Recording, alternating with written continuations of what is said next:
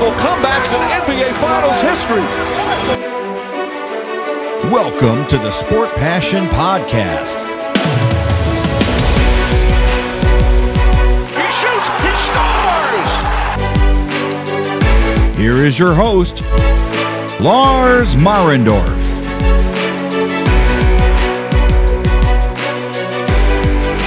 Einen wunderschönen guten Abend und herzlich willkommen zum Sport Passion Podcast. Es geht weiter mit dem zweiten Team aus der Central Division. Das sind die Arizona Coyotes und deswegen gibt es heute die Vorschau auf deren ja, nächste Saison und wir fangen aber wie immer an im ersten Drittel mit der Rückschau und die Rückschau ja, ich beginne sie mal wieder etwas weiter ausholend. Also die Franchise insgesamt der Coyotes, die gibt es seit 1972. Da waren es nämlich noch die Winnipeg Jets in der WHL. Dann zwischen 1979 und 1996 spielten die in der NHL mehr oder weniger erfolgreich. Äh, eigentlich weniger erfolgreich, wenn man ehrlich ist. Sie haben zweimal eine Playoff-Runde gewonnen in den ganzen Jahren.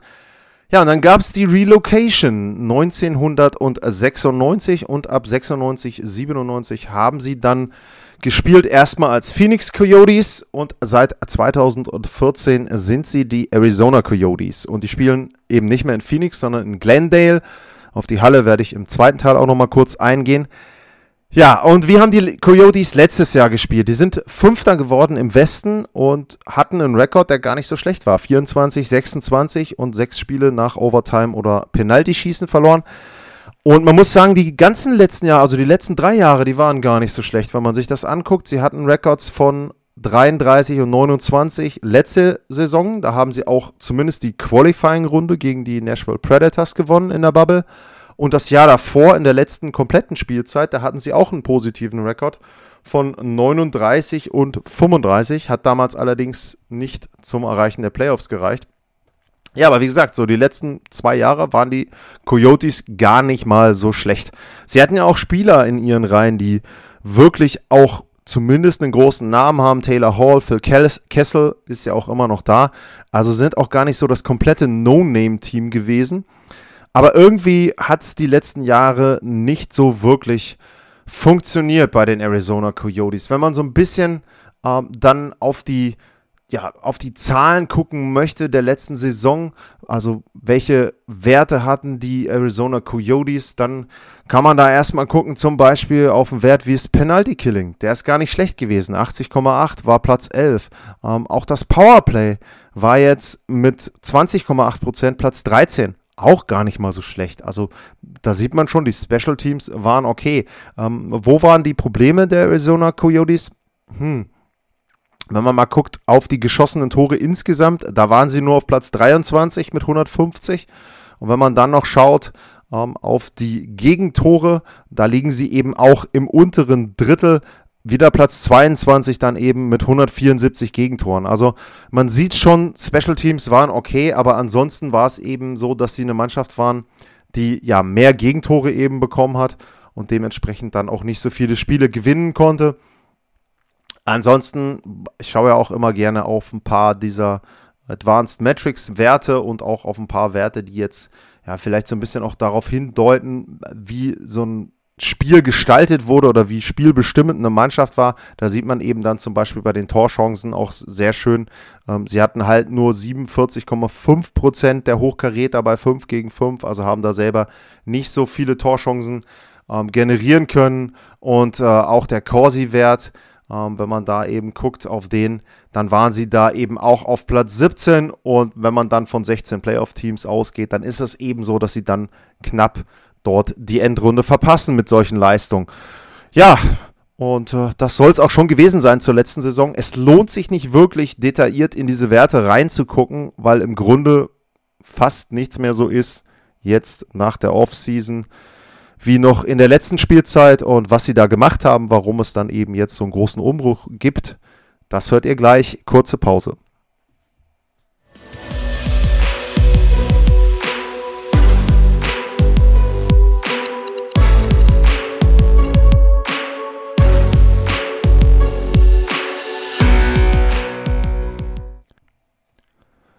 Zurück beim Sport Passion Podcast und die Arizona Coyotes sind das Thema der heutigen Folge. Und ich habe es erwähnt, Arizona hat sehr, sehr viel gemacht. Im Grunde haben sie das Team einmal komplett von links nach rechts gedreht. Wenn man einfach mal guckt, wer ist denn gekommen? Äh, Dimitri Yaskin, Shane Gostisbehere, Connor Timmons, Louis Erickson, Antoine Roussel und Carter Hutton. Und wer ist gegangen? Darcy Kemper, Antti Ranta, Connor Garland, Oliver Ekman-Larsen, Alex Golig Goligowski, äh, Michael Bunting. Ähm, ja, also sie haben sehr, sehr viel gemacht. Sie haben den Kader eben, wie ich das schon erwähnt habe, neu aufgestellt und sie haben das gemacht. Ja, warum haben sie das gemacht, kann man sich natürlich fragen. Denn ich habe es ja erwähnt, sie waren die letzten Jahre gar nicht mal so komplett schlecht. Also nicht so, dass man sagen kann, hey, das war jetzt irgendwie ein, ein richtiger Ausfall, sondern im Grunde war es schon so, ähm, dass man eben sehen konnte, okay, ähm, es hat knapp nicht gereicht für die Playoffs, aber äh, das muss ja dann nicht so sein, dass man dann sagt, okay, man äh, dreht jetzt eben den Kader irgendwie nochmal von vorne nach hinten. Aber die Coyotes haben eben gesehen, sie waren die letzten Jahre einfach, ja, eine Mannschaft, die im Mittelmaß war der NHL. Sie haben Taylor Hall geholt, das hat nichts gebracht, er ist dann auch wieder gegangen. Ähm, Phil Kessel als großen Namen hatten sie geholt, auch das hat nichts gebracht. Ähm, der spielt zwar an sich gar nicht mal so schlecht die letzten Jahre, aber eben entsprechend auch nicht so, dass er jetzt das Team super in die Playoffs bringt. Und ähm, ja, sie haben jetzt die Reißleine gezogen, ähm, würde ich einmal fast sagen. Und das ist insoweit auch verständlich, denn mit Bill Armstrong haben sie jetzt auch einen General Manager, der da noch nicht so lange in der Franchise ist und der möchte jetzt einfach den Verein so umbauen, wie er das haben möchte. Und sie haben nicht nur Spieler ausgetauscht und abgegeben, sondern sie haben auch einen neuen ähm, Coach sich geholt. Jemand, der jetzt vom Namen her wahrscheinlich nicht so viel sagen wird, dem einen oder anderen, äh, André ähm, Tourigny. Ähm, der hat noch keine NHL-Erfahrung, der hat aber sehr viel Erfahrung, was den Junior-Bereich betrifft. Der war einmal jetzt ähm, ein Assistant Coach bei der Männer-WM äh, in Riga in ähm, Litauen und ähm, er war aber auch schon bei den Jun World Junior Championships für Kanada ähm, einige Male unterwegs. Er war in der äh, Ontario Hockey League mit dabei und ähm, in der CHL auch. Also jemand, der vor allem auch in den unteren Ligen Erfahrung hat und ich glaube, ähm, dass das sehr, sehr gut ist. Ähm, er war allerdings auch Assistant Coach schon bei Colorado und bei den Ottawa Senators, aber vor allem diese Erfahrung in den unteren Ligen und mit jungen Spielern, das ist genau das, was die Coyotes jetzt suchen. Denn das, was sie jetzt gemacht haben, ist, sie haben einfach umgebaut und sie wollen jetzt Draft-Picks und gute Draft-Picks sammeln. Und wenn man sich einfach mal anguckt, allein im nächsten Jahr, wenn man sich nur im nächsten Jahr die ersten beiden Runden anguckt von den Coyotes, dann haben sie sage und schreibe acht, acht Erstrunden-Draft-Picks, äh, acht Erst- oder Zweitrunden-Draft-Picks, also drei mit einer Condition dabei bei Montreal in der ersten Runde und fünf in der zweiten Runde, können da also sehr, sehr viel auswählen dann eben entsprechend im nächsten Draft und ja, da hoffen sie dann, dass sie da eben das Fundament legen können, um dann irgendwann endlich mal ein Team zu werden, was sich entwickeln kann. Ähm, ich finde den Ansatz gut. Ich finde das wirklich gut, dass man sagt, man bricht wirklich quasi den Kader komplett auseinander. Also alles, was du an vernünftigen NHL-Spielern hast, ähm, dann die tauschst du einfach, tauschst du weg, holst du dir Draftpicks für. Sie haben auch ein paar Spieler sich geholt, wo du sagen kannst, hey, ähm, das ist so eine kleine Wette, ähm, zum Beispiel einen Shane Gostespiel. Ähm, Connor Timmons ist jemand, ein Talent. Louis Erickson auch vielleicht jemand, der wo Change of Scenery dann doch nochmal so ein bisschen ihm den Sprung gibt. Und das ist für mich auch eine interessante Herangehensweise, sich einfach Spieler auch zu holen, die bei anderen Vereinen nicht so eingeschlagen haben in den letzten Jahren, wo man zwar Potenzial sieht, was dort schlummern könnte. Es hat sich da aber nicht entfaltet, vielleicht auch, weil es dort bessere Spieler gibt, wo die eben keine Spielzeit hatten. Das ist jetzt in Arizona eine Möglichkeit für einige da, sich dann doch nochmal zu entwickeln, vielleicht Late Bloomer. Und da muss man eben sagen, das gefällt mir von der Herangehensweise, was die Coyotes da gemacht haben.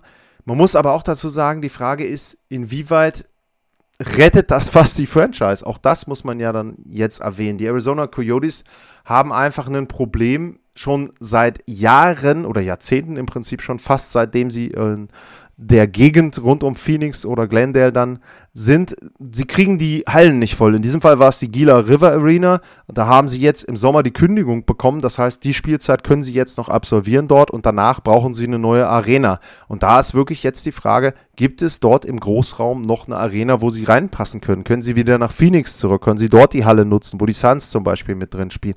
Also das ist schon eine Frage, die dort geklärt werden muss. Und da kann man natürlich dann auch wieder gucken, okay, ähm, jetzt habe ich aber eine Mannschaft, da sind bis auf Phil Kessel jetzt im Moment überhaupt keine Stars drin. Und auch ein Phil Kessel ist jemand, wo man dann durchaus sagen kann, naja, also wenn da jetzt mal einer anklopft und sagt, hier, ähm, Phil Kessel, Vertrag läuft, läuft aus, Trade Deadline, hallo, äh, ja, wir hätten den hier ganz gerne. Oder auch Louis Erickson, habe ich ja erwähnt, ähm, dann wäre das schon jemand, wo du sagen kannst, ja gut, okay, den tauschen wir weg und dann hast du gar keinen mehr. Also theoretisch, wenn man sich auch mal den, den Kader anguckt, was die Verträge betrifft, äh, bei den Forwards, Clayton Keller und Nick Schmaltz äh, und Andrew Lett, das sind die einzigen drei, die einen Vertrag haben, der über dieses Jahr hinausgeht. Sind noch Restricted Free Agents mit dabei, aber so sieht das da aus. Bei den Verteidigern sieht es ein bisschen längerfristig aus. Aber im Prinzip trotzdem so, also alle wenn sie wollen und wenn es Interesse gibt, kann man die wegtauschen. Und wie willst du dann verkaufen, wenn du jetzt eine neue Halle hast oder wenn jemand kommt und sagt, hier, pass mal auf, äh, übrigens, ähm, wir haben da jetzt eine Halle für euch, aber wir müssen ja wissen, was habt ihr denn für ein Produkt? Also ist das qualitativ gut? Ist das da so, dass dann die Zuschauer auch kommen? Wer schaut sich das denn an?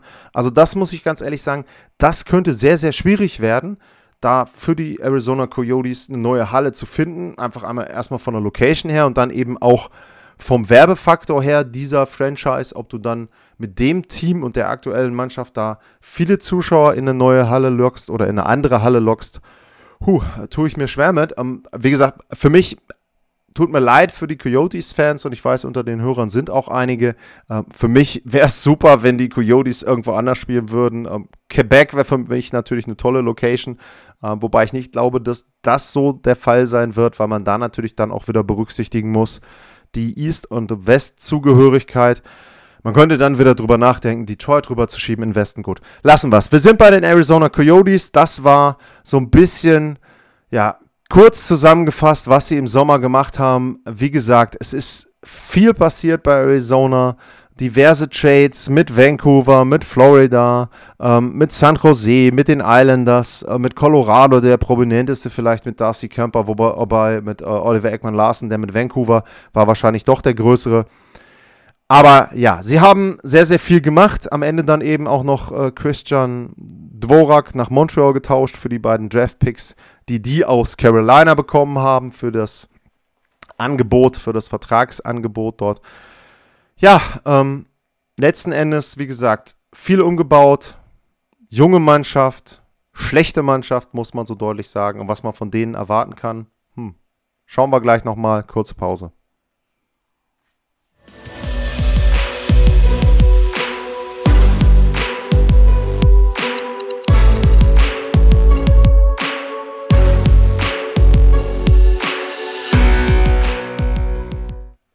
Zurück beim Sport Passion Podcast und ich habe ja eben schon in dem Mitteldrittel sozusagen dann einiges davon gesagt, was ich von der Mannschaft erwarte, nämlich einfach nicht viel. Das liegt aber auch nicht daran, dass ich jetzt sage, das sind, das können die Spieler in dem Sinne alle was für, sondern es ist halt einfach so, dass die Qualität nicht da ist. Die ist nicht da, weil man das Ganze eben ja selbstständig eingerissen hat und dementsprechend wird man da versuchen in Arizona Spieler zu entwickeln und Spieler ins Schaufenster zu stellen. Ich habe es ja erwähnt, es gibt ganz wenige Spieler, die einen längerfristigen Vertrag haben und zum Beispiel einen Phil Kessel will man sicherlich loswerden. Wie gesagt, Louis Erickson, da hofft man drauf, dass die gut am Anfang gute Leistungen zeigen, dass sie dort gut spielen. Und dann ist es eben so, ja, dann möchte man einfach schauen und sagen, okay, ähm, wir tauschen die, wir geben die ab. Die Coyotes haben auch aktuell schon 11 Millionen an Salary Cap, also sie wären auch in der Lage, da ein Partner zu sein für Trades, wo ein Team einen dritten Partner braucht, um dann eben entsprechend dort ein bisschen Gehalt aufzunehmen und dann kriegen sie halt dafür wieder einen Draftpick. Ich glaube, das wird bei Arizona der Fall sein. Dementsprechend werden sie immer mal wieder auftauchen, aber ansonsten ja, was kann man zur Saison der Arizona Coyotes sagen? Ähm, vielleicht ist das Positivste, was in der nächsten Saison passieren wird, je nachdem, ähm, ob man das dann mag oder nicht, dass die Arizona Coyotes das Kachina-Logo zurückbringen werden. Um, ähm, und das ist ja ein Logo, was zumindest Fans hat. Bei der NHL-affinen Zielgruppe, wenn ich das mal so ausdrücken will. Mein Logo ist es jetzt nicht unbedingt. Es ist natürlich ein ungewöhnliches Logo.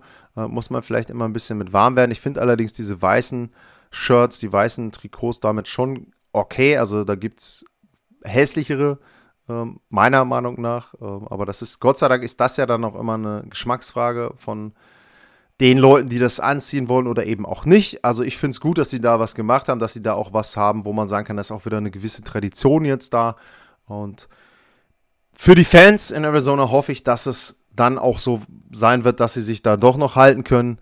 Aber wie gesagt, sportlich sehe ich erstmal schwarz und was das Ganze dann für Auswirkungen hat auf den Verein insgesamt, das muss man auch sehen. Die NHL will den Verein da halten um jeden Preis. Das haben sie ja über die letzten Jahre oder Jahrzehnte dann eben auch schon gemacht. Ich weiß nicht, ob das unbedingt noch so sinnvoll ist, aber ja, gucken wir mal. Sportlich, wie gesagt, wird es dünn im nächsten Jahr und die Arizona Coyotes werden garantiert am Ende der Central Division landen und ich glaube auch, dass sie am Ende der Western Conference landen werden.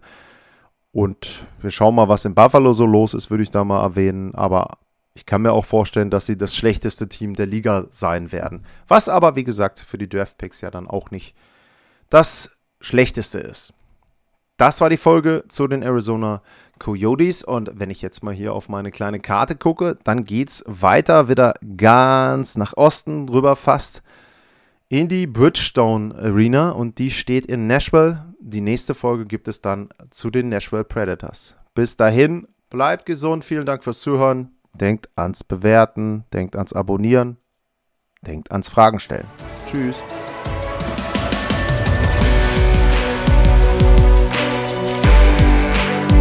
Sportliche Grüße. Das war's, euer Lars.